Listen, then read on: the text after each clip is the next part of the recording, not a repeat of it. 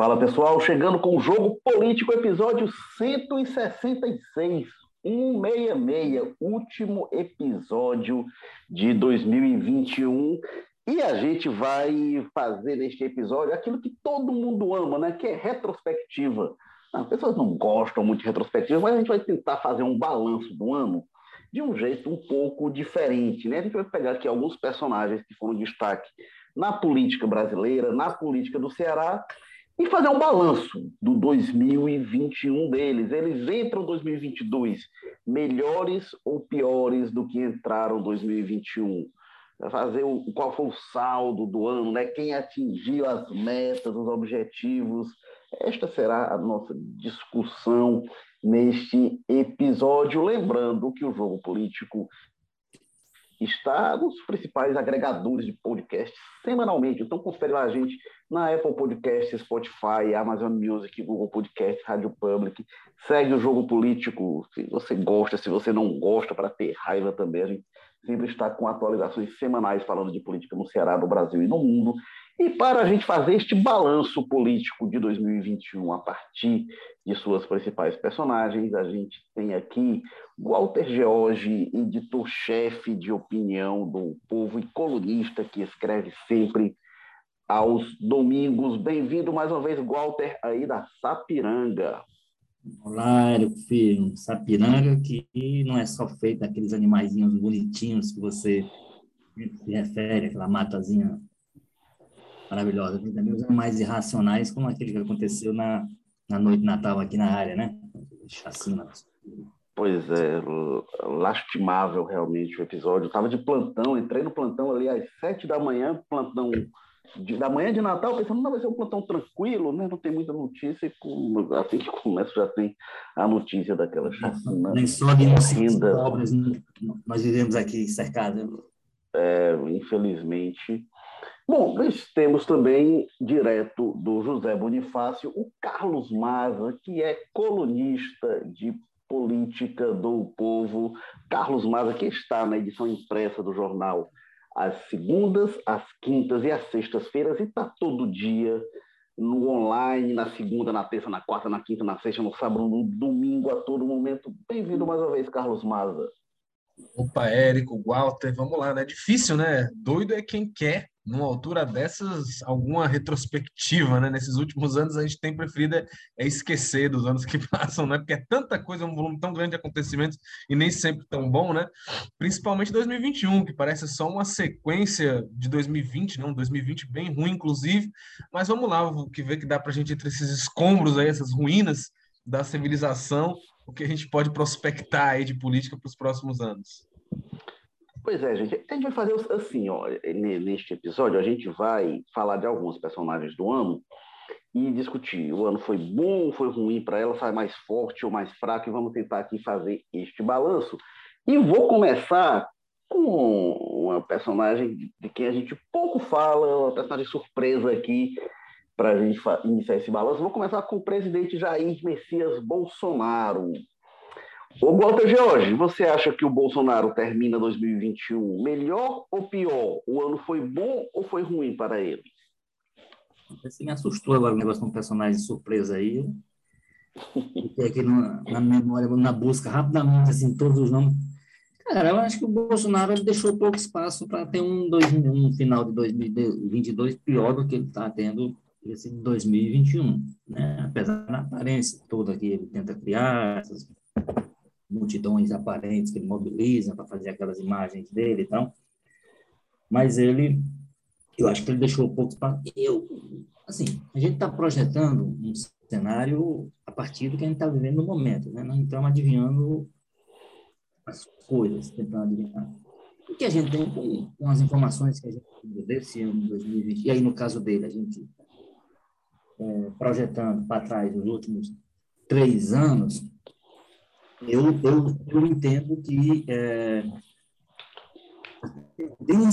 assim, nós não temos em perspectiva, na realidade que ele, sobre a qual ele tem algum tipo de controle, na realidade brasileira, já que ele é presidente, nós não temos em perspectiva à frente uma melhoria. Cenários de economia, aliás, um, os dados mais recentes indicam que o mercado continua projetando para baixo o crescimento da economia brasileira em 2022, né? apesar do ministro Paulo Guedes estar com o mercado que ele, de onde ele é originário, não é projeção de adversário, não, é de mercado.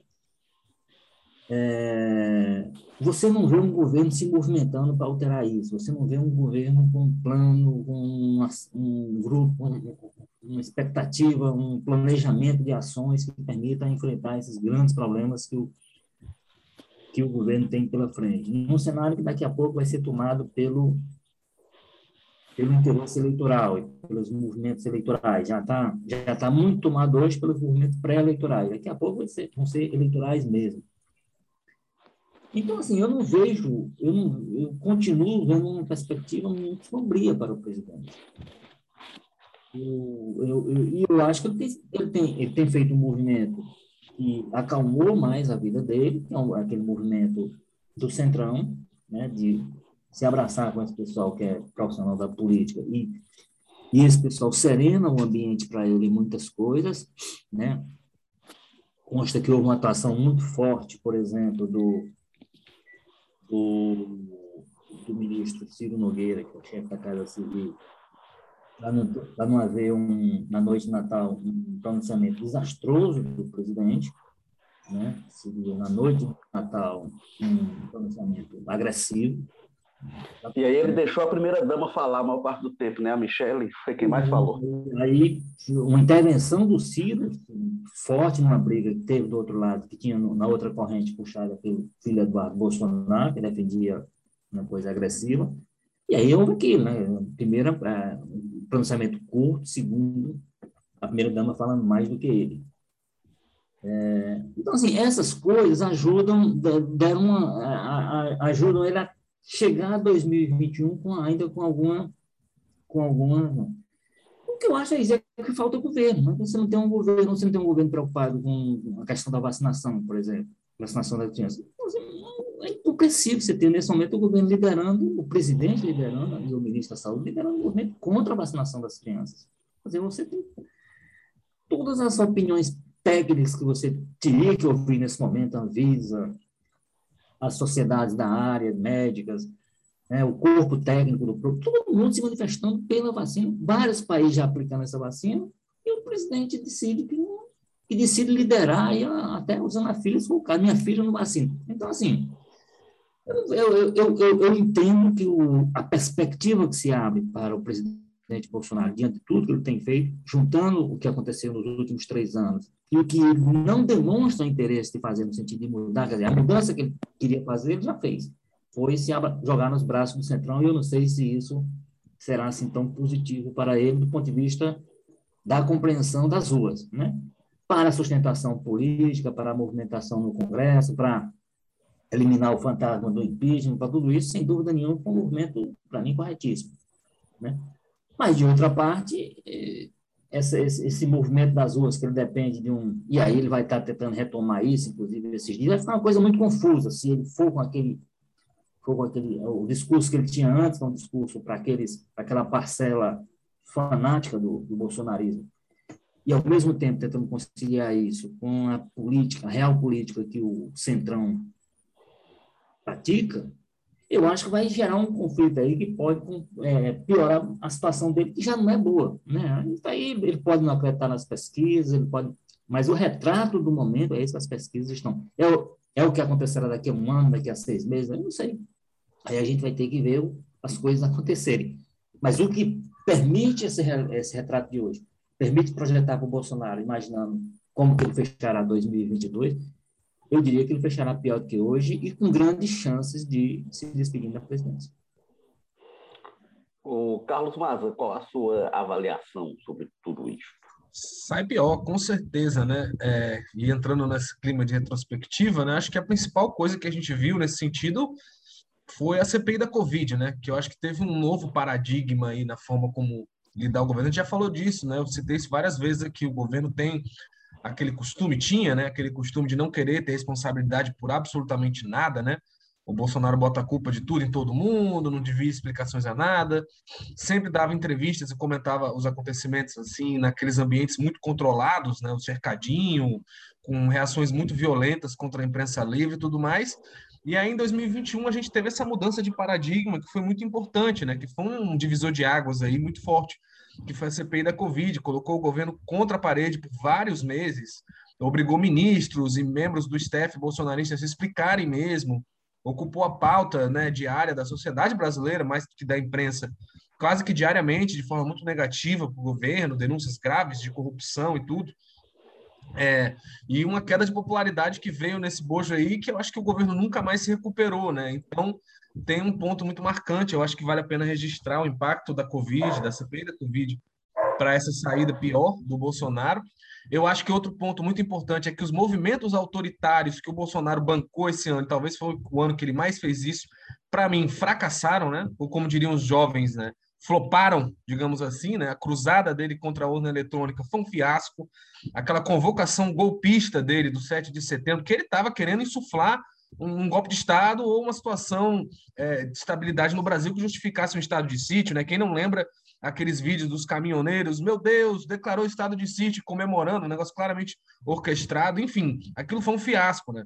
Ele esperava muito mais adesão popular e não teve, tanto que no outro dia foi correndo, choramingando, procurar o Michel Temer para escrever cartinha de, pedindo desculpa para Alexandre de Moraes. Então, claramente, isso aí, para mim, é, é, é, uma, é, é uma mostra de que a sociedade já aprendeu a antecipar um pouco esses movimentos do Bolsonaro. A gente não escuta mais essas ameaças dele, esses arroubos dele passivamente, né, como costumava ser, o meio assustados, atordoados como antes. Acho que os poderes, né, as instituições já começaram a se organizar melhor para rebater isso institucionalmente, tanto que se mostrou muito firme, né? Muita gente foi para a cadeia nesse sentido nos últimos meses.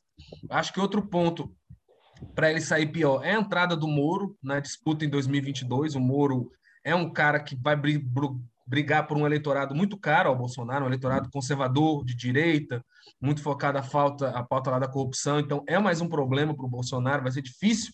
Muitos dos discursos que ele teve aí, né, ah, fora centrão, nova política, tudo isso vai pesar muito é, contra ele, né, se, se o Moro quiser usar na campanha, porque ele claramente se aproximando do centrão, tendo essas alianças aí, liberando o orçamento secreto e tudo mais, vai ser muito difícil ele, tá estando filiado ao PL também agora, vai ser muito difícil ele sustentar disso diante de um cara como o Sérgio Moro. E outra coisa é, que eu acho que, que para mim talvez seja o mais marcante, apesar de ser muito cedo para saber se se sustenta, é que nas últimas pesquisas vem mostrando que o Bolsonaro já está perdendo votos para o Lula, né? Então é um movimento muito curioso e muito marcante, que é o que, né? É, nem começou a campanha ainda e já está nessa situação. Eu acho que o presidente está bastante machucado aí. Se, se essa candidatura do Moro se emplacasse, por exemplo, acho que se bobear, ele não vinha nem para o segundo turno. Então, eu acho que muito difícil, né, como o Gota já falou, achar pontos favoráveis aí para o Bolsonaro nesse aspecto. Os índices de desemprego estão todos ruins, né? A economia está muito ruim, a inflação está muito ruim, a gasolina não para de aumentar, o gás não para de aumentar, e a gente sabe que todas essas bombas vão estourar lá na campanha de 2022 e a gente já tem até pesquisa mostrando que até o auxílio né, Brasil, que era grande aposta do Bolsonaro de populismo, está dando que né, 60 e poucos por cento dos, das pessoas que recebem o auxílio votam no Lula. Então, é, nem isso está surtindo tanto efeito para o eleitorado do presidente. Então, eu acho que o Bolsonaro vai ter um ano muito difícil aí em 2022. É, se ele não quiser tensionar a corda, jogar pesado nessa eleição, muito provavelmente ele vai ter um desempenho muito ruim nas urnas do ano que vem. É, e vamos ver como é que vai ser. Mas agora, respondendo, respondendo objetivamente a sua pergunta, eu acho que ele não tem muita coisa para comemorar de 2021, não. É, eu, em linhas gerais, eu concordo com vocês. Acho, acho que o Bolsonaro termina um ano pior do que começou, né? Segundo ano da pandemia, que foi devastador. E aí, o Mazo ele bem, né? A CPI foi muito ruim. As pautas dele foram foram muito mal, né? O, o voto impresso, enfim, uma série de coisas. Eu só faço uma ponderação, uma coisa que o Walter falou, eu vou um pouco além em relação ao Centrão. Eu acho que tem uma coisa, Walter, que veio antes do Centrão, que foi muito importante para ele, que foi uh, a, o Lira e o Pacheco. Eu acho que ter essa pacificação com o Congresso Nacional, se a gente lembrar, o Bolsonaro hoje ele mira muito o STF. Até o ano passado era STF e Congresso, né? STF e Maia. O Maia era um inimigo muito poderoso, né? Então, acho que do ponto de vista de instrumentos para fazer a pauta, a, a, agenda dele caminhar, e se a gente incluir mais um ministro no STF, que ah, 20%, mas aí está tá avançando, né? É, e aí tem a questão da, da, do fim da PEC da Bengala, que se que anteciparia algumas aposentadorias. Não acredito que prospere, mas é uma tentativa para isso, né?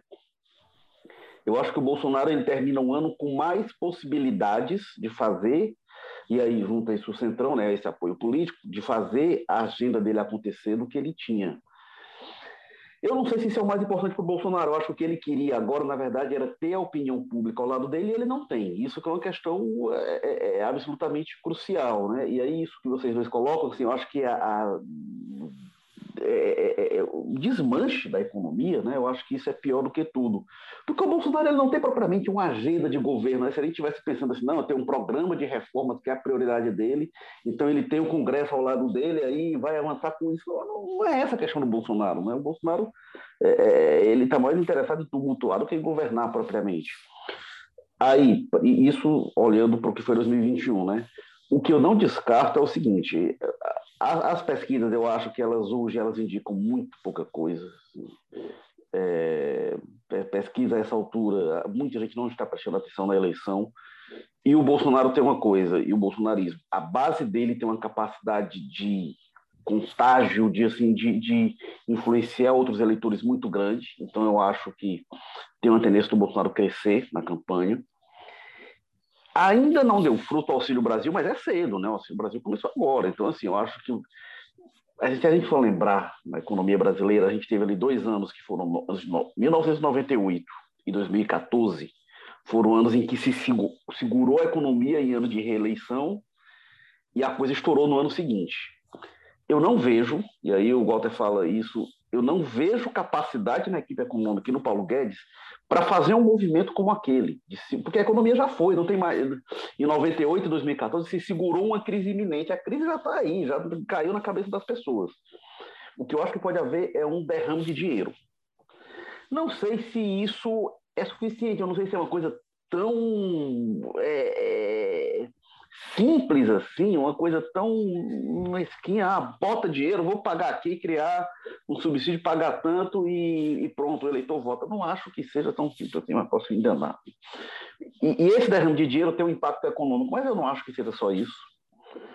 É, o que está se pagando agora é menos do que foi o auxílio emergencial, então eu acho que o que vier não vai ter o mesmo efeito. E acho, mas acho por outro lado que vai ter aí uma agressividade nas redes, assim, não acho que a gente vai ver mais do mesmo do bolsonarismo. Acho que estão sendo urdidas novas estratégias, novas coisas.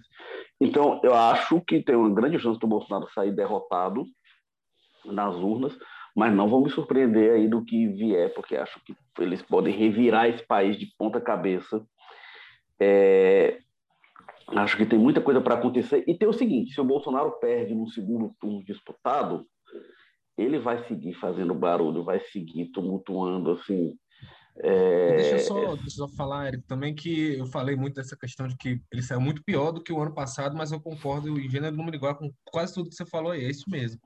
É, eu falei que ele está mal, para mim ele está muito pior do que ano passado, mas eu não duvido também não, sabe? Dessa, acho que tem muita gente que fala, ah, o presidente já está derrotado, isso aqui está muito fraco, mas eu também não duvido do poder de recuperação, até porque, enfim, ele está com a máquina na mão e ele finalmente conseguiu montar uma base aliada, né, é, poderosa e com muito recurso e capilaridade no interior do país e tudo mais. Agora, vai mudar muito do padrão que ele tinha em 2018, né? Vai ser uma campanha bem, bem diferente em termos de estrutura e coisa. Acho que a própria busca do Bolsonaro por um partido com tempo de TV, com recurso, sinaliza um pouco isso, né? É, foi diferente do 2018, que ele queria, parece que, ir contra tudo e contra todos, e com pouco tempo de TV. Nesse ano ele buscou muito isso. Eu, ah, é. Vai acabar ficando muito concentrado na figura do Bolsonaro, mas assim, eu divido da ideia de que ele tenha, que ele mostre alguma capacidade assim, de fazer barulho, de criar tumulto, de gerar o caos, de não aceitar o resultado, isso tende a acontecer, é o natural. Agora, a capacidade de recuperação dele, eu eu vejo pouquíssimo, eu não vejo espaço para você. Eu acho que ele tem uma base forte, grande, barulhenta, e que vai seguir grande, forte, barulhenta, faça o que ele fizer. O que ele, o que ele fez já era suficiente para muita gente ter saído e muita gente saiu. Agora, eu acho que ele não tem espaço para crescer, além disso. É, eu então, concordo muito com o Eric quando ele diz que... Vai ser no sentido de ajudar essas pessoas aí, de atendê-las, e quanto mais ele for atender essas pessoas, que são a base, a regra dele, mais a ele perde fora desse espaço. Então, eu, eu sinceramente, assim, eu concordo com o Eric. Nesse momento, a pesquisa ela mede um percentual muito baixo de gente decidida, então não é uma realidade absoluta. Agora, ela cria um clima. O clima que ela, que ela cria, o Bolsonaro tem cada dia menos tempo para reverter. Daqui a pouco, o, o processo eleitoral ingessa ele, deixa ele sem muita ação, inclusive com esse derrame de dinheiro ao, qual o Eric faz, faz referência, que deve acontecer mesmo. E isso limita os passos dele. Então, vai sobrar o quê? Vai sobrar o barulho, fake news, o, o pânico, o terror, o medo, essas coisas todas, que tem o seu tamanho limitado, eu acho. Sim, sim, rapidamente, só para a gente também não ficar o programa inteiro falando só de Bolsonaro, é, só para registrar que eu concordo muito com o Érico disse, principalmente na capacidade de inflamar desse discurso. Eu acho que em 2018 isso ficou muito claro, né? Como às vezes essa coisa mais agressiva, mais de guerra, essa mentalidade de guerrilha do bolsonarismo, às vezes ela tem capacidade de inflamar e, e de gerar um, uma chama, né, que se espalha até em lugares que nem se espera, né? Então, eu acho que isso é uma coisa que ele tem ao favor dele, né? Essa mentalidade de guerrilha, que hoje basicamente só ele tem e os outros candidatos tentam é fugir dela, né? Enfim, então eu acho que nesse aspecto o Bolsonaro ainda pode surpreender. É, eu, o que eu vejo é, é eu estava comentando, né? Assim, da, um derrame de dinheiro em potencial que eu acho que é muito, muito significativo. Acho que, que esse é a força da máquina, né? E, e, acho, acho, não desprezo isso não. E aí, volta, eu, eu discordo de você nisso. Se você não vê mais para ele crescer, eu duvido que o Bolsonaro não cresça. Duvido que o Bolsonaro não cresça. Acho que, que assim, o eleitorado dele é fiel e acho que vai contaminar outros eleitores. A não ser que a gente veja ele realmente declinar, e aí um muro crescer, e aí eu acho que se o Bolsonaro cair é para ser ultrapassado só pegando aqui a última pesquisa da Datafolha, né, que saiu é, é agora dia 16, é, na pesquisa espontânea, né, que é a que mede melhor o, o, a gente tem o Lula com 32, o Bolsonaro com 18 e o não sabe com 36. Né? Tem uma coisa que é diferente, assim, aí a gente vai passar para o próximo tópico, assim, essa eleição, o não sabe de 36% é um número muito menor do que em outras eleições. Então, é verdade que os eleitores estão mais ligados nessa eleição, ela está mais antecipada do que o normal. Ainda assim, tudo que a gente está vendo agora é antes de uma campanha, né? Eu estava levantando aqui, a última eleição, é, é, é, assim, normalmente quem vira o ano na frente das pesquisas não ganha a eleição. A última vez que isso aconteceu foi em 2002, com Lula. Foi o último presidente que, assim, que, que virou o ano como líder nas pesquisas e foi eleito. E aí já passo para o próximo nome que a gente vai avaliar também, que é o Lula. Mas quem, mas é... quem, é, que, quem é que liderava em 2017? Do, 2000 e, e, 2017 2018 era o Lula, né, que, que acabou não podendo concorrer. Não tirava o Lula, quem é que liderava? Era Bolsonaro. É isso aí, a, a, realidade dessa época era essa. É, mas, mas 2014 era Écio, 2010 o Serra estava na frente da Dilma, é, 2006 as pessoas se esquecem, isso é curioso. 2006, quem terminou o ano das pesquisas era o Serra. O Serra terminou, porque era o ano do mensalão, o Lula muito desgastado, o Lula terminou abaixo do Serra, sendo que o Serra não foi candidato para presidente. O Serra acabou que virou o ano, quem foi candidato foi o Alckmin. Então, não conseguiu nem se viabilizar como candidato, porque em dado momento o PSDB achou, não, quem, quem for vai, vai ganhar, o Lula está morto, enfim. Mas aí eu queria passar agora para o é, é, para o Lula, né? a gente fazer essa avaliação. O que, é que você acha, Walter Jorge, do Lula é, 2021? Eu, eu, acho que o Lula, ele, ele fecha, evidentemente, os números falam por eles próprios, né? ele fecha o ano muito mais alto do que começou, né? até porque a realidade mudou ao longo do ano, né? foi reabilitada de repente uma decisão. É, eu não podia ser candidato e passar a poder, né? Então, é, essa, essa, é fácil.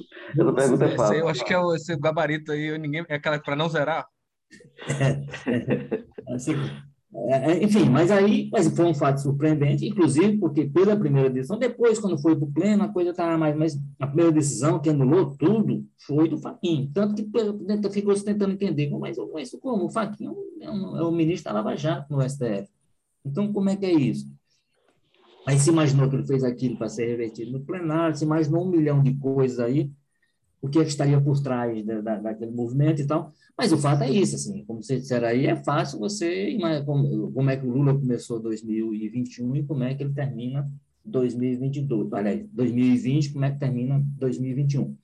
Eu acho que tem um aspecto que talvez ele precise se preocupar muito, é, e aí tem um pouco a ver com, com os números que você falou agora de, de das pesquisas ao final de cada ano é, que antecedeu os, an, antecedeu os anos eleitorais presidenciais.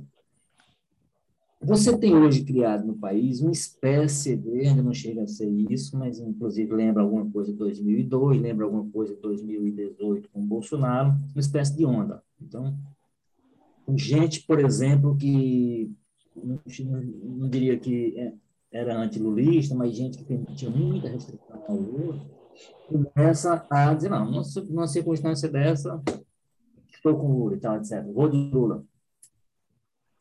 O, a questão que eu acho que ele tem é se isso não está acontecendo muito cedo, né?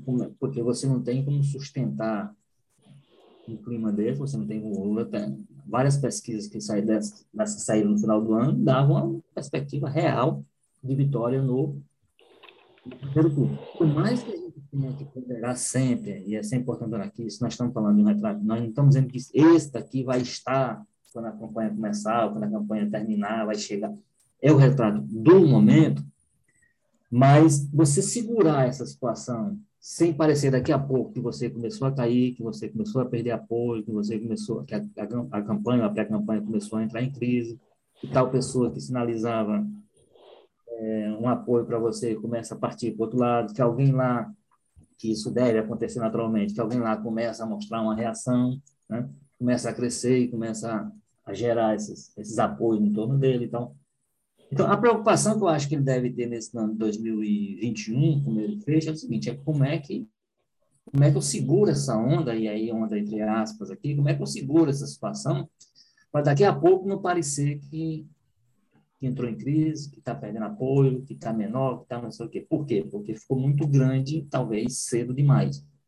Então, ou você encontra meio de segurar essa coisa mais ou menos em torno daquilo, para não ter nenhum sinal de de queda muito expressiva, que gere né, defecções e coisas desse tipo. É, esse é o grande desafio que ele tem por conta do momento. Se isso acontece um pouco mais perto da eleição, seria mais fácil você administrar. Mas acontecendo uma, quase um ano da eleição, a eleição é outubro, estamos no final de 2000, no final do ano, então tem muito tempo aí para percorrer, muito embora dentro disso tem um efetivo de campanha e tal. Mas o certo é que você. Agora, o Lula é suficientemente, então já perdeu, já ganhou a eleição suficientemente na, ao longo da história para entender, para manejar isso da forma, da melhor forma possível, para segurar o entusiasmo aqui, para soltar o entusiasmo acolá, para ir, digamos assim, é, é, é, é, controlando o ritmo, o ritmo das coisas. Então, é para dar, um, dar uma mergulhada boa aqui, passar 15 dias se ninguém falar em você, de repente volta, passa uma semana, você não. Então, eu, eu imagino que isso tudo esteja sendo bem balizado para. Agora, é desafiador, eu acho que é desafiador nesse sentido. Assim. Se você não chegou muito cedo ao, ao limite máximo, limite máximo não, mas chegou lá em cima muito cedo para você. Pra, é, é muito tempo para você se segurar lá em cima, tá entendendo? Eu acho que esse risco ele corre, mas de resto, sem dúvida nenhuma, o ano termina maravilhosamente bem para ele. Cabe-lhe agora usar a experiência acumulada que ele tem de vitórias e derrotas, de processos eleitorais.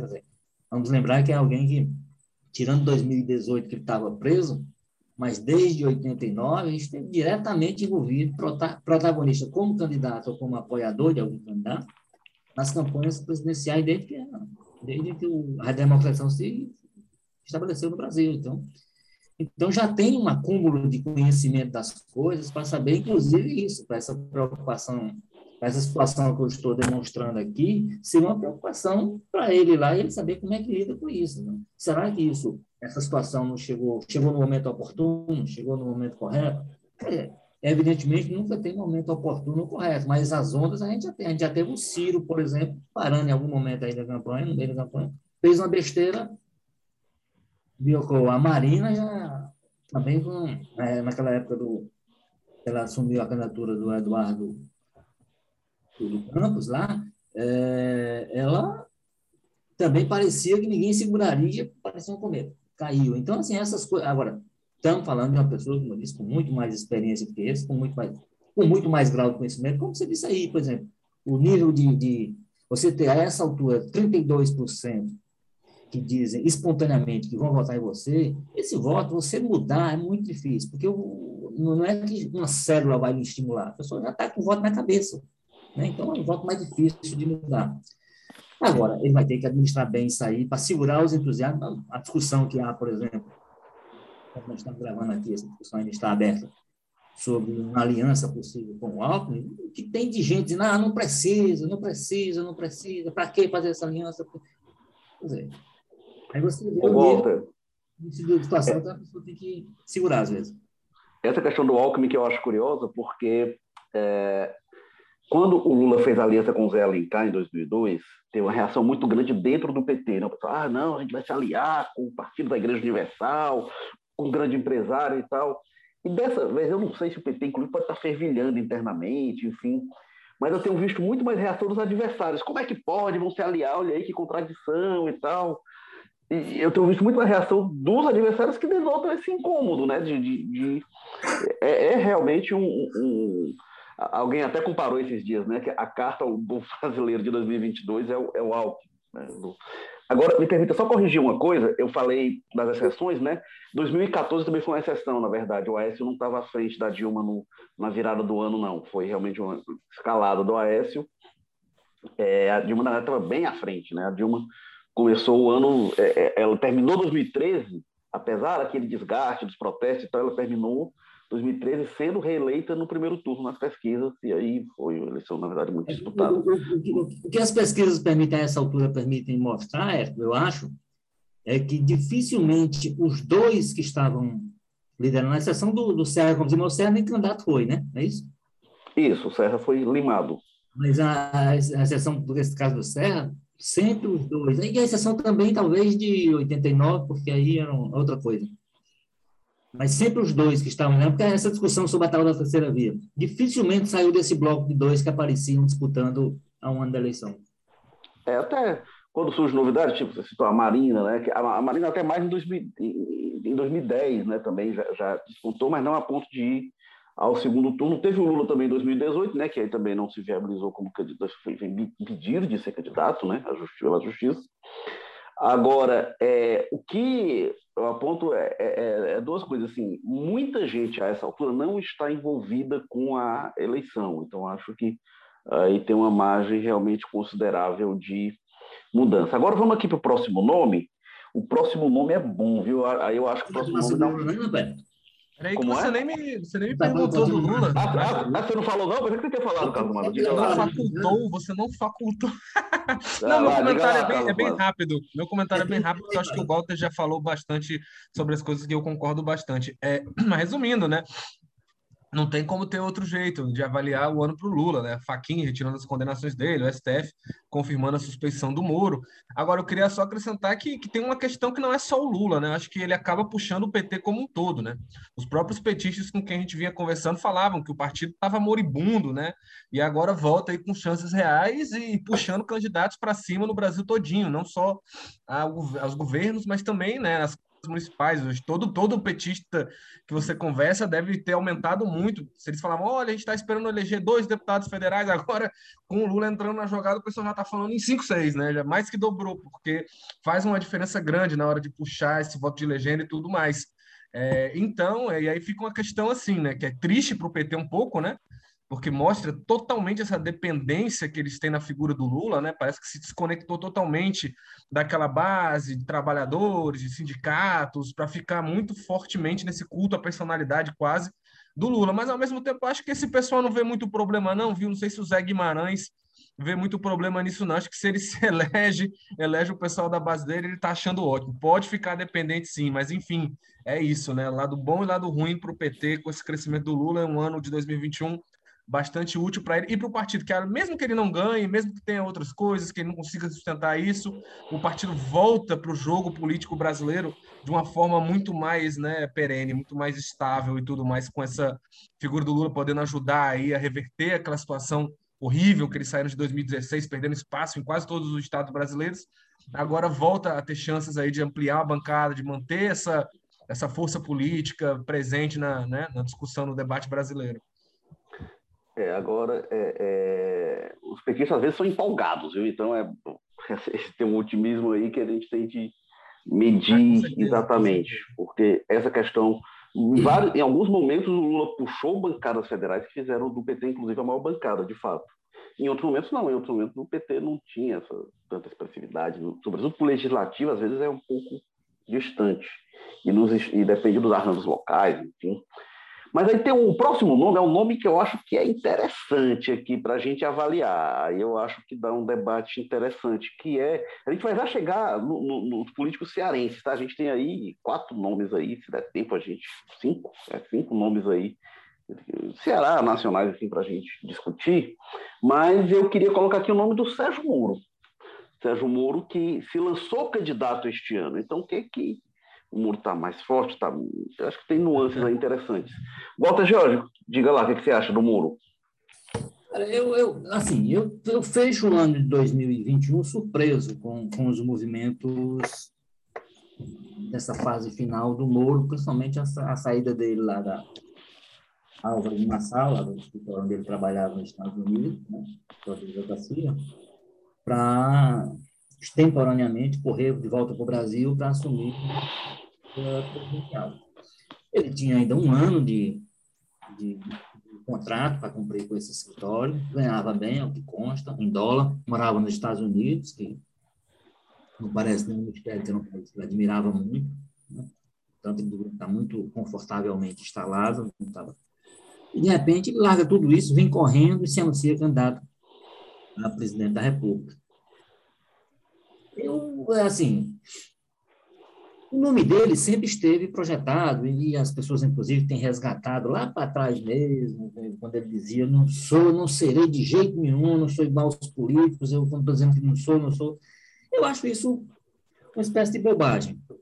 Você pode dizer, dar alguma declaração em determinada circunstância, mesmo enfaticamente do jeito que ele fez, e as circunstâncias daqui a algum tempo mudarem, fazerem você refletir melhor sobre aquele tema e tal. Não, não vejo isso como.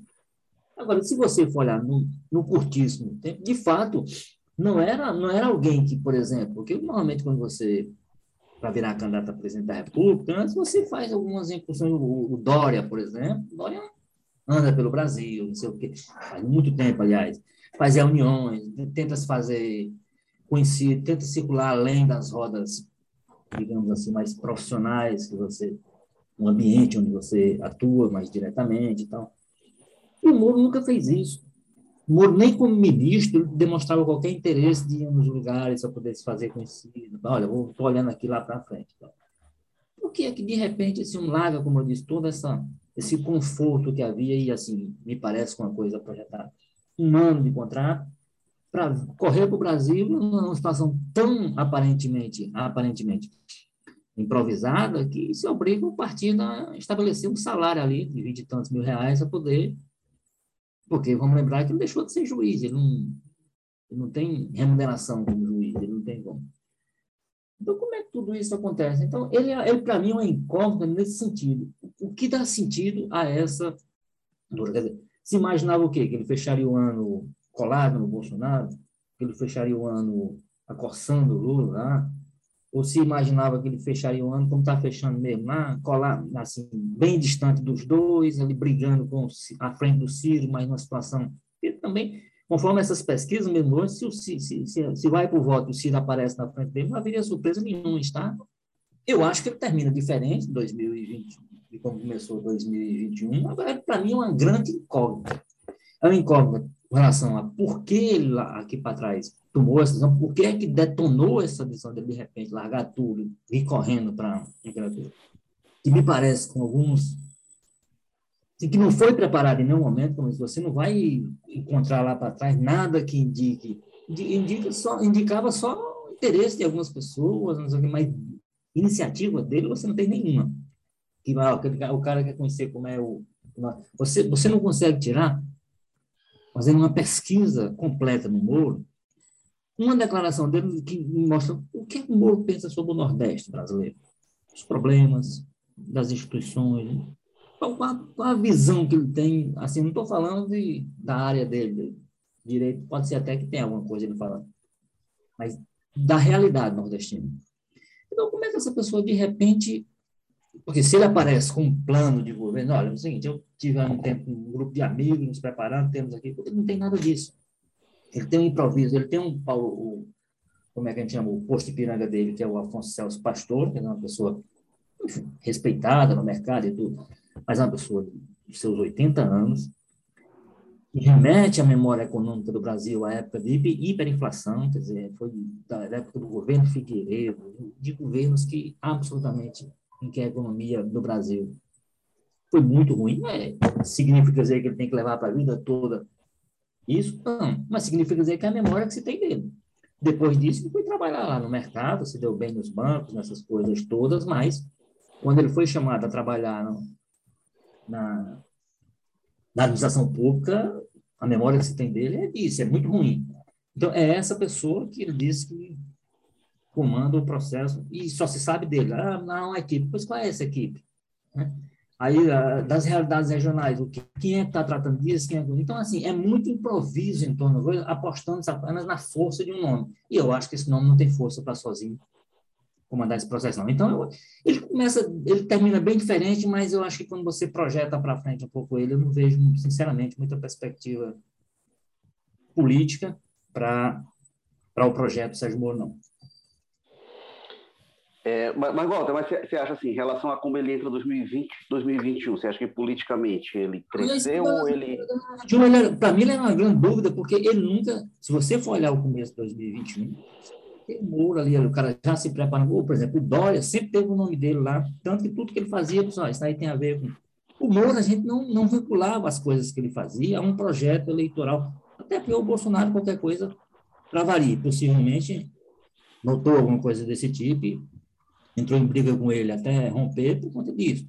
Mas você não tem, do ponto de vista público, você olhar 2020, como ele entrou e tudo, 2021, na verdade, como ele entra e como ele sai, eu acho que ele sai muito diferente de como entrou. Agora, porque lá para trás ele não dava nenhuma pista que me parecesse clara de que ele estava preparando um projeto para desembarcar no Brasil lá para outubro, não sei que mês foi que ele anunciou, é, estava voltando para ser candidato e tal. Porque se ele volta com, não digo, volta com um projeto, ficava claro que ele tinha um. Então, ele, ele, ele, ele termina 2021 muito diferente de como começou, evidentemente, porque se você for ver as expectativas, as projeções, as especulações que se fazia sobre o processo eleitoral de 2021, o Moro parecia. Ele era citado quase que de, de relance.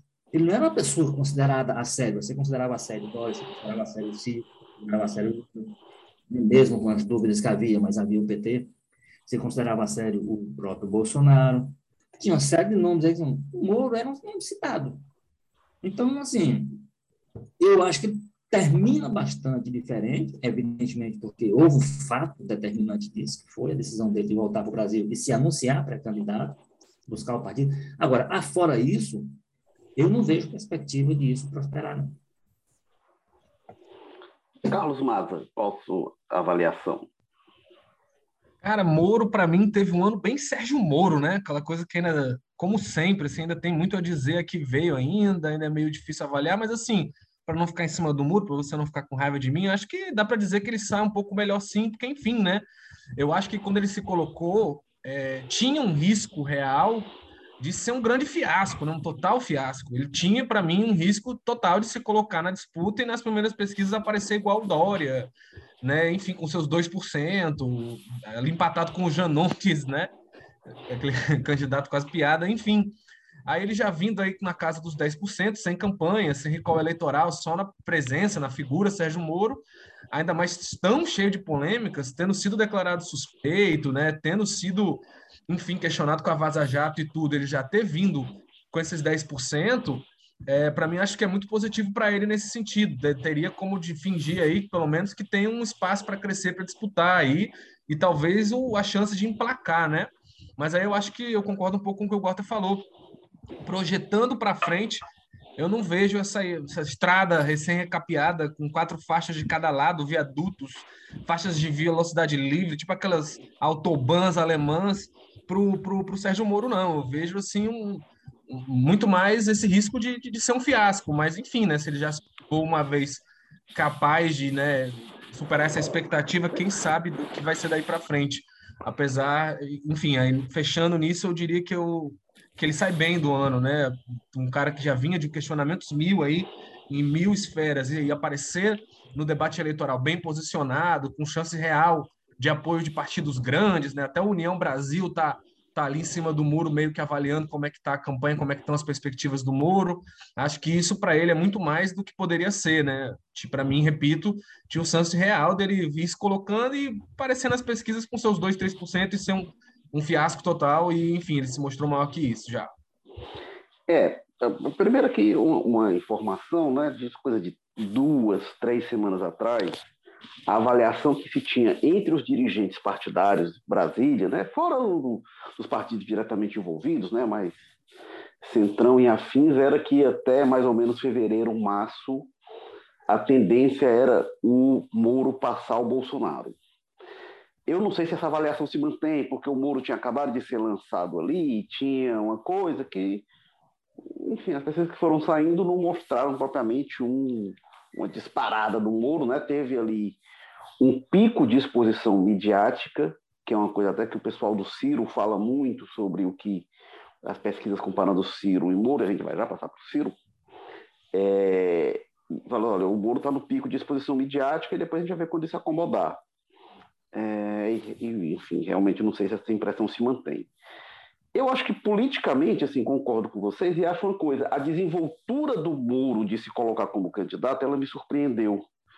Eu imaginava que ele ainda ia ficar uma coisa mais acanhada, é, não, vamos ver aí e tal. Eu, eu, eu acho que não foi... só a desenvoltura, sabe, Érico? Eu acho que a própria disposição dele de botar chapéu de cangaceiro, de sertanejo, aliás, é... de mudar o discurso, acho que fiquei surpreso.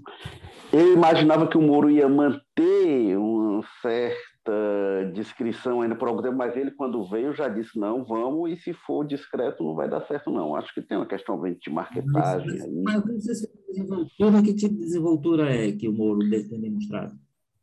De, de, de se assumir candidato com clareza. Eu acho que ele teria, sei lá, pela, pela, pela, pela dureza imag... que ele é. Eu, ele imaginava, tem... eu imaginava um Moro mais evasivo, dizendo, não sei, é, é, mas isso, a, a, definição é para o ano que vem. Ele não tinha como fazer isso. Ele, ele teve que romper um contrato e até outubro, novembro, sei lá, do ano que vem, um contrato bem remunerado.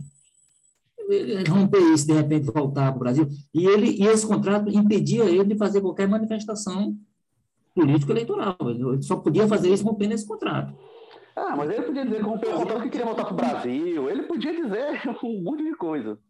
Eu, eu, eu, não esperava o Moro se assumir como candidato a presidente, até se, se, se sinalizou que ele podia colocar, se, se, dizer para o Senado, né? E depois eu imaginava uma coisa mais gradual em relação Eu acho que essa possibilidade ele... não deve estar descartada, não, viu? Deve ser candidato ao Senado coisa desse tipo. É, é, não, acho que não, mas o que eu acho, o que eu não imaginava era que ele fosse se colocar. Eu imaginava que ele podia sinalizar com algo do tipo. Eu não imaginava um muro vestindo. Vamos lembrar uma coisa, né? O Lula, quando é questionado, o Lula diz: Eu não sei se você candidato a presidente. O, Mo, o, Bolsonaro diz que vai, vai admitir, que, que vai reconhecer lá para março, que vai decidir para março se ele vai ser candidato a presidente. Isso Lula e Bolsonaro. É, é, jogo de cena? É. É esse jogo de cena que eu imaginava que o Bolsonaro fosse fazer. O Ciro, e aí foi jogo Mas de cena. Cena, né? É questão também jurídica, né? Porque tem que ter cuidado, não pode estar tá fazendo. É. Então tem que dizer não, tudo, aí... banha, não sei o que, estou pensando. Mas ainda para dizer, eu vou, vou, vou ser candidato, estou colocando como candidato, eles estão dizendo que não, não decidi ainda. O Ciro diz, por exemplo, que vai ser candidato, mas no mês passado ele retirou a pré-candidatura. E depois voltou, né? Toda aquela confusão lá dos precatórios. Então, assim, eu esperava. O Moro, o Moro hoje. É, o Ciro também, porque o Ciro retomou, mas o Moro é que está tá mais enfático em relação ao que ele diz textualmente, os gestos são outra coisa, mas textualmente é mais do que o, o Bolsonaro e do que o Lula. Agora, o que eu pondero em relação ao, ao, ao Moro, e aí eu acho que, assim, é, eu, politicamente, ele não era candidato para fazer, então, assim, ele cresce, mas eu acho que o, o Moro sai menor esse ano, porque eu vejo duas coisas. Uma é que, assim, aquele discurso de que o Moro agiu politicamente e tal, o Lula ganhou esse discurso, eu acho que o Lula fica feliz com a candidatura do, do, do Moro, inclusive.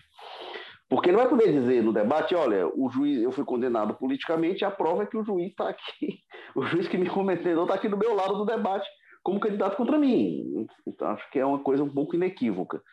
E tem, para mim, é um grande ponto, assim, a, por mais que o Moro minimize a decisão do STF julgando o Lula suspeito e anulando as condenações do Lula, eu acho que isso é um baque muito grande. Eu acho que o, o Moro entra para tentar ser presidente da República, mas ele vai um pouco para tentar defender politicamente esse legado da Lava Jato, inclusive, colocar isso em votação, inclusive. Porque acho que isso é um baque para ele, como tinha sido a, a, a Vaza Jato no, lá para trás. É, é, não tem sido anos fáceis, né? Desde, desde que o, o Moro deixou de ser juiz, Teve a Vaza Jato, 2019, 2020, teve um embate lá com, com o Bolsonaro, e aí pode ser até que tenha saído maior, mas esse ano eu achei complicado.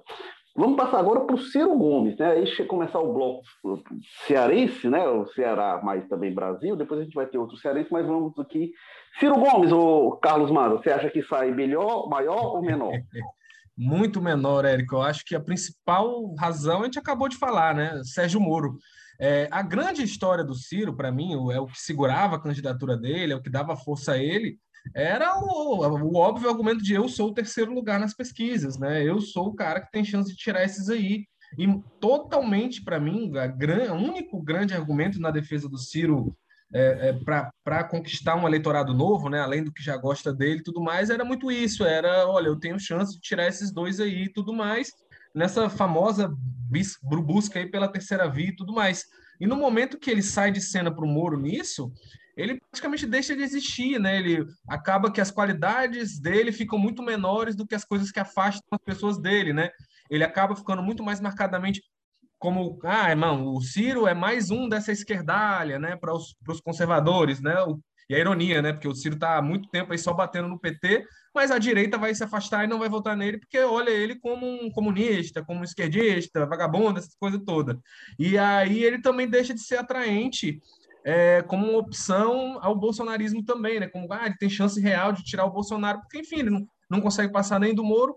Então eu acho que ele perdendo essa posição de terceiro lugar nas pesquisas é um baque muito forte para ele, tanto que se chegou a cogitar quando ele teve aquela confusão lá na votação dos precatórios, né, do, do Auxílio Brasil, de que ele estava tentando buscar uma saída honrosa para retirar a candidatura dele, né, quando ele suspendeu a candidatura dele, na verdade, o que ele estava fazendo era querendo ensaiar ali uma saída de vez do processo. Então, eu acho que para o Ciro, talvez mais do que qualquer um aí, é um ano muito ruim. Essa entrada do Moro realmente tira a principal base de sustentação da candidatura dele, e eu acho muito difícil ele voltar para o jogo sem, não sei, sem o Moro sair e ir para o Senado mesmo, sem ele voltar a ter essa perspectiva real de estar em terceiro colocado, né? Lembrando que os ciristas, o que eles, só o que eles falavam era ah, se a gente chegar em maio com 15%, né? E hoje, e quando eles falavam isso, eles estavam num patamar muito melhor do que estão agora, né? O Ciro retraiu muito nas pesquisas, então, é, enfim, piorou muito para ele. Vai ser um ano bem difícil aí, 2022, para o Ciro Gomes, com perspectiva, inclusive,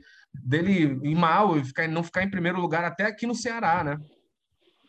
Walter Jorge, o que, que você acha? É, eu acho que o Ciro claramente é um dos que acaba 2021 menor que isso.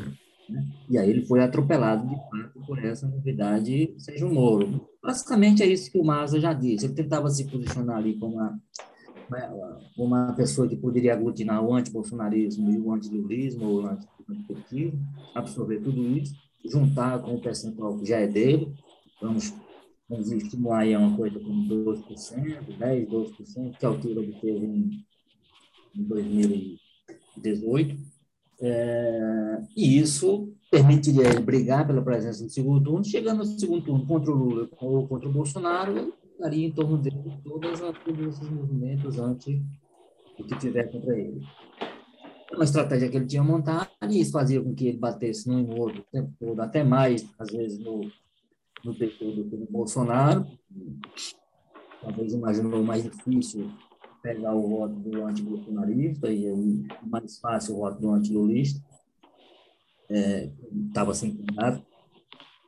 É, mas não deu certo, não deu certo porque apareceu uma figura como o Sérgio Moro, que aí sim, aí foi fatal para ele a aparição, a aparição dessa, dessa, dessa, desse personagem novo, talvez no qual ele não contava, por isso que eu estou dizendo que uma coisa que acabou surpreendendo, porque gestos dele foram tão sutis, gestos prévios, que claramente não estavam no horizonte do Ciro, por exemplo imaginei que apareceria uma figura com a capacidade de atropelar, nem, nem atropelar, mas passar na frente dele, porque, como eu disse, as pesquisas não mostram também o Moro passando o Ciro e deixando ele comendo poeira, não. Eles estão ali colados, mas atrapalham muito o plano dele, que era isso que o Maza falou já.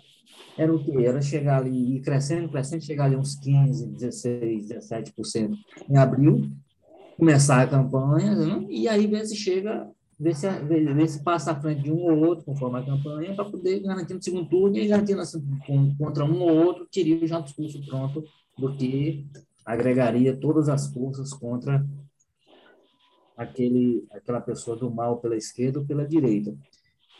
Então ele, eu acho que ele, eu acho que ele está tendo que rever muito e aí já houve esses movimentos para trás, em algum momento existe, ao que consta uma pressão muito grande, que aí tem um componente que, que para uma candidatura como a do Ciro, eu acho que é complicador mais do que, por exemplo, para o, para o Moro, que é a história das candidaturas, a gente já falou um pouco sobre isso aqui, as candidaturas proporcionais, quer dizer, deputado federal, se, se, se, se o candidato a presidente está patinando, ele tem muita dificuldade no palanque dele local. É o contrário, a candidatura está tá bem e ele vai junto. Então, as pessoas ficam olhando essa performance do Lula, esse efeito nas candidaturas do PT à, à Câmara, por exemplo, e fica dizendo, olha, o meu palanque aqui, como é que fica? Então, há uma pressão interna, disse até, alguns dizem até que tem um prazo estabelecido para ele, para ele decolar, para ele passar o muro e mostrar que é a terceira via mesmo, é o terceiro nome para as pessoas pensarem tudo, sob pena de haver sérios problemas com essas candidaturas na Câmara, nas candidaturas proporcionais. Então, ele tem essa outra pressão exercida sobre ele, que é uma pressão interna. Você tem setores do PDT que estão, são mais lulistas do que ciristas, por exemplo. Você tem isso muito claro aqui no Maranhão, com o senador Everson, que é o, é o, senador que é candidato ao governo, que inclusive se encontrou com o Lula, o candidato ao PDT também, o ex-prefeito de Niterói também já se encontrou com Lula, é, é ex-petista, inclusive é um pouco lulista. Então, tem, tem esses problemas que ele tem que contornar para manter a força da candidatura dele, manter, a viabilidade e manter essa estratégia. Como eu disse, a única coisa que eu não entendo, e aí é determinante para ele chegar a esse final de 2021 mais fraco do que entrou, é ele não ter precificado a entrada de uma pessoa como como o Sérgio Moro e o efeito que isso teria na campanha dele, como está tendo. Né? Desmobilizar muito a campanha. A campanha do Ciro está muito afetada pela entrada do, do Sérgio Moro. É, eu, eu só acrescento, né? Acho que não só o Moro, mas a gente está falando balanço do ano, né? Então, quando a gente compara com o Ciro que entrou em 2021, 2021 não tinha Lula candidato ainda, Lula estava inelegível. Então, acho que são dois baques muito grandes, né? A gente tinha ali o, o, o Ciro tentando se colocar como o candidato ainda que, assim...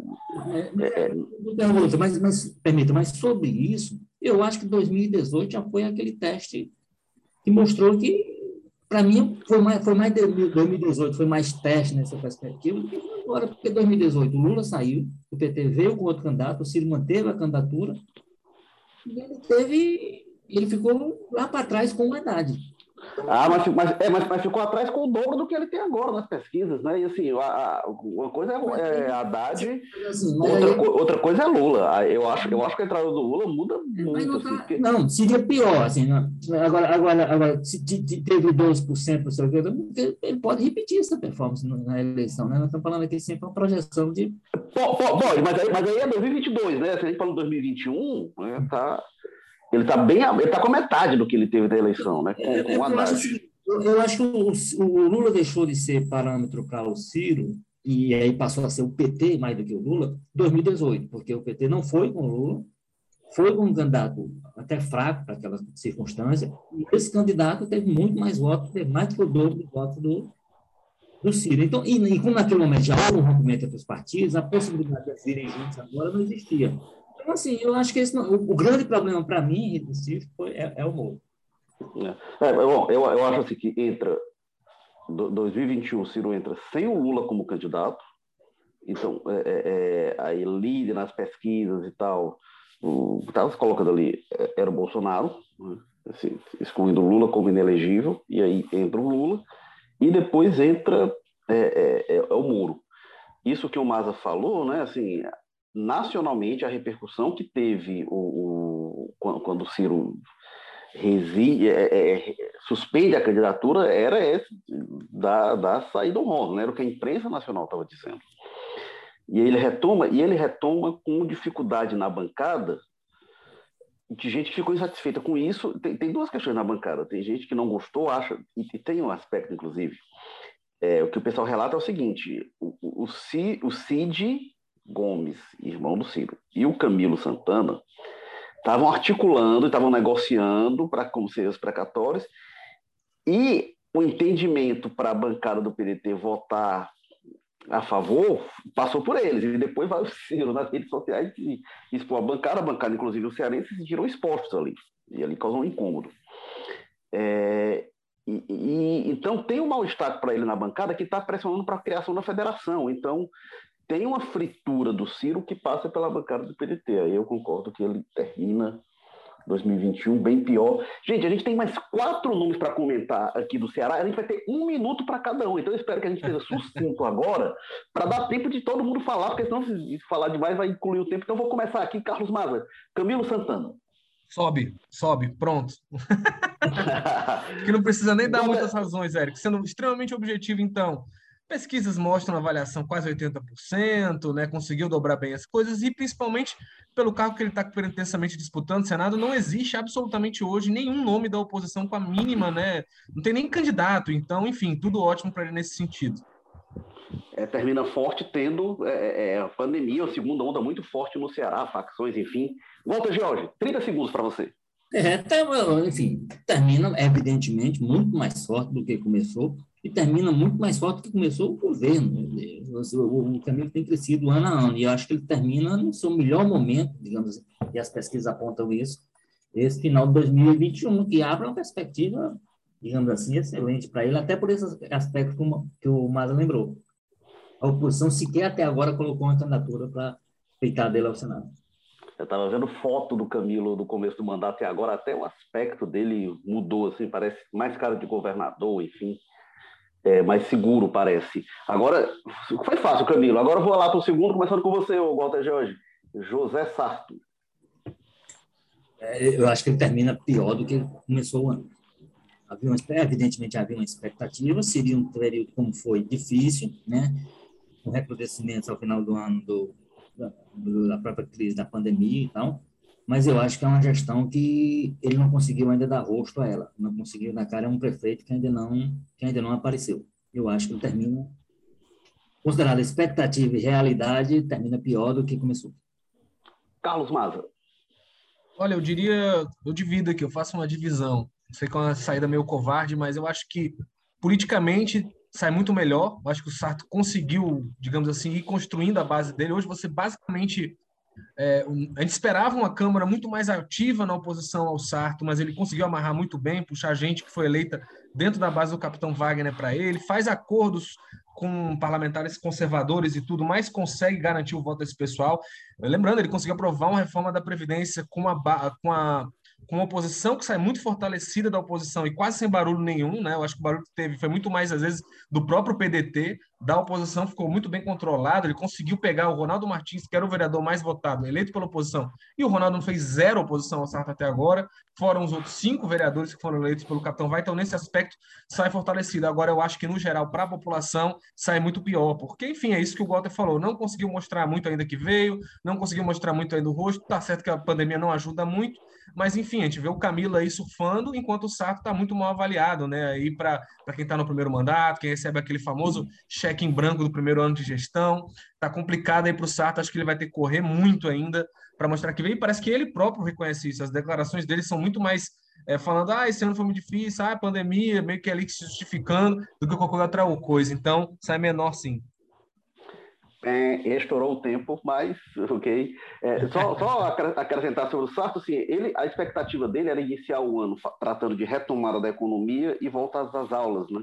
E começou o ano com a segunda onda que foi pior do que a primeira, isso atrapalhou realmente, concordo que ele sai menor. Walter George, Capitão Wagner. Eu acho que o Capitão Wagner fecha o ano melhor do que começou. Né? Ele fechou o ano bem, porque ele vinha de um processo eleitoral em que ele saiu muito forte, né? A campanha deu muito trabalho para ser derrotado na, como candidato à prefeitura de Fortaleza, né? Mas ele conseguiu se movimentar bem ao longo do ano, driblou um pouco essa história do bolsonarismo, quer dizer, é, um, é ele, é um, ele, ele, ele, tem o apoio do Bolsonaro sem ser ainda um bolsonarista, ele está conseguindo manter no limite essa. Não sei se conseguirá isso também durante a campanha, mas eu acho que ele fecha o ano mais forte politicamente do que começou, mesmo ele já tendo começado é, o ano bastante forte, porque trazendo trazendo resultado expressivo do processo eleitoral 2020 mesmo derrotado. Mava. Peraí que deu uma caidinha aqui. Quem era agora? Capitão Wagner. Capitão Wagner, eu acho que sai maior. Um bom ano para ele, né? O Wagner ainda está naquele momento pré-campanha, não sabe como é que vai engrenar ou não a candidatura dele, mas eu acho que esse ano ele conseguiu fazer movimentos muito importantes, principalmente de capitalização da oposição. A oposição ficou muito mais estruturada e organizada no interior, né? É, tá aí disputando o controle do União Brasil com chance real de levar, né? Apesar da disputa estar tá muito acirrada entre os grupos. Enfim, eu acho que, principalmente, digamos assim, na institucionalização, profissionalização de uma oposição que faz a um grupo que é tão né, é, muito bem articulado dentro do interior do Estado, conseguiu fazer um trabalho bastante né, interessante para eles. Vamos ver como é que isso vai ser na eleição do ano que vem. É, o, concordo que o Wagner sai maior, e ele até saiu a pesquisa recentemente né, do Instituto Opinus sobre a avaliação do SARS, que mostra muita divisão. Eu conversei com os estatísticos do Opinus e eles avaliam o seguinte: a campanha de 2020 não terminou e o Wagner conseguiu manter essa campanha acesa e ele é, é se lançou logo, né? Já nesse ano se lançou como pré-candidato a governador, ele não vou para governador mesmo, primeiro uma dúvida, ele disse, não, eu vou, vou sim, e aí conseguiu atrair os holofotes, realmente ganhar espaço. Carlos Maza, para a gente finalizar agora, rapidinho aqui, outro nome bom, viu, para a gente avaliar, Roberto Cláudio. Eita pau, aí você você me pega. Muito difícil, né, avaliar porque tá colocado aí, mas não tá, né? O candidato ao mesmo tempo não é. Eu acho que é natural que saia menor, porque tá afastado dos holofotes, não tá aparecendo tanto. E se havia uma expectativa dele continuar muito pujante como nome natural e ficar forte, eu acho que cada dia fica mais em dúvida isso, né? A gente vê já muita gente comentando da Isolda, nos bastidores dos outros candidatos aí colocados entre o PDT. Então, eu acho que perde um pouco o fôlego mais natural e nada que não possa em 2022, com ele sendo alçado a candidato, ele reanimar isso. Mas eu acho que já teve mais no ar essa sensação de, é claro que o candidato é o Roberto Cláudio, não tem discussão. Hoje eu acho que isso está menor. Walter Jorge. É basicamente o que o Maza disse aí. Eu, eu acho que ele termina, ele termina um pouco mais complicado do que começou. Era um nome quase que havia um processo interno de discussão, mas era um nome quase que consenso, né? quase sem discussão, como candidato do governo, dos governistas ao governo. Eu acho que ao longo do ano houve algumas complicações que, que eu acho que determinam que ele esteja um pouco, não é muito menor, não. Ele ainda continua sendo o nome mais é, sugestionável como representante para disputar o governo. Mas eu acho que ele perdeu um pouco de espaço e esse, essa perda de espaço é que mantém ainda aberta alguma discussão sobre quem deverá ser o candidato. Eu acho que é em função dos movimentos do ano, que até já voltou para Fortaleza, tem, tem, tem cumprido uma agenda bem forte no Ceará, tem feito um esforço grande para se fazer conhecido para além de Fortaleza, onde está concentrada a força eleitoral dele. Mas eu acho que tem complicações com as quais ele não contava e eu acho que é, ele começou o ano como uma certeza e eu acho que ele termina o ano com uma certa dúvida. É, era natural né, que ele ficasse menor. Ele saiu em 2020, ele sai da prefeitura, elege o sucessor numa campanha que ele carrega muito mais que o Ferreira Gomes, né? E o, Camilo também entrou muito forte, mas o Camilo tinha limitações, porque o partido dele tinha uma candidata, Luiziane Lins, então o Roberto Cláudio fez o sucessor mesmo. E sai, sai grande, né? Ele deliberadamente se retira de cena, então isso aí já era presumível que ele iria perder espaço, mas eu acho isso que vocês colocam, né? Se imaginava um retorno triunfal do, do Roberto Cláudio a essa altura já quase ungido candidato, já mais consolidado, e pelo contrário, me parece que nos últimos meses surgiram mais dúvidas do que nunca de que será se será mesmo Roberto Cláudio ou não. Mas muita coisa aí para a gente acompanhar. Este foi o Jogo Político, episódio 166, o último de 2021, ano, deixa eu ver, 2018, 19, 20, ano 4 do Jogo Político. Semana que vem, se tudo der certo, a gente vai para o ano 5 do Jogo Político. Quem diria que a gente já está aqui há tanto tempo falando nossas bobagens sobre política? Jogo político que tem na estratégia digital Diego Viana, produção Marcelo Teixeira, edição Nicole Vieira, desculpa, diretor executivo de jornalismo Ana Nadaf e Eric Guimarães. Obrigado mais uma vez, Walter George. Dias de mais paz aí na Sapiranga, né? Pois é, vamos ver se o pessoal respeita mais, um pouco mais a noite de Ano Novo, que a noite de Natal o pessoal desconsiderou. E vamos torcer para quem tem um 2022 com muito podcast, muita conversa, muita confusão, né? Para poder a gente ter assunto para poder gastar aqui uma hora, uma hora e meia, como a gente tem gasto esses últimos meses. A gente está indo para o ano 5 do podcast porque a política nos abastece. E outra coisa não, mas assunto não falta. Carlos Massa aí do José Bonifácio, obrigado mais uma vez. Valeu, Érico. Aproveitando aqui, já que a gente já passou muito do tempo, não vou me estender muito, só uma palavra. Show! Valeu, gente. Feliz ano novo. Walter Maza e para você que está ouvindo a gente.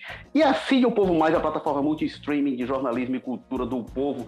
Lá você encontra um monte de coisa, reportagens especiais, livros, é, notícias, séries e encontra a coluna do Walter George a do Carlos Maza e a minha também. Olha aí que motivozão para assinar. Valeu, pessoal. Até a próxima. Tchau.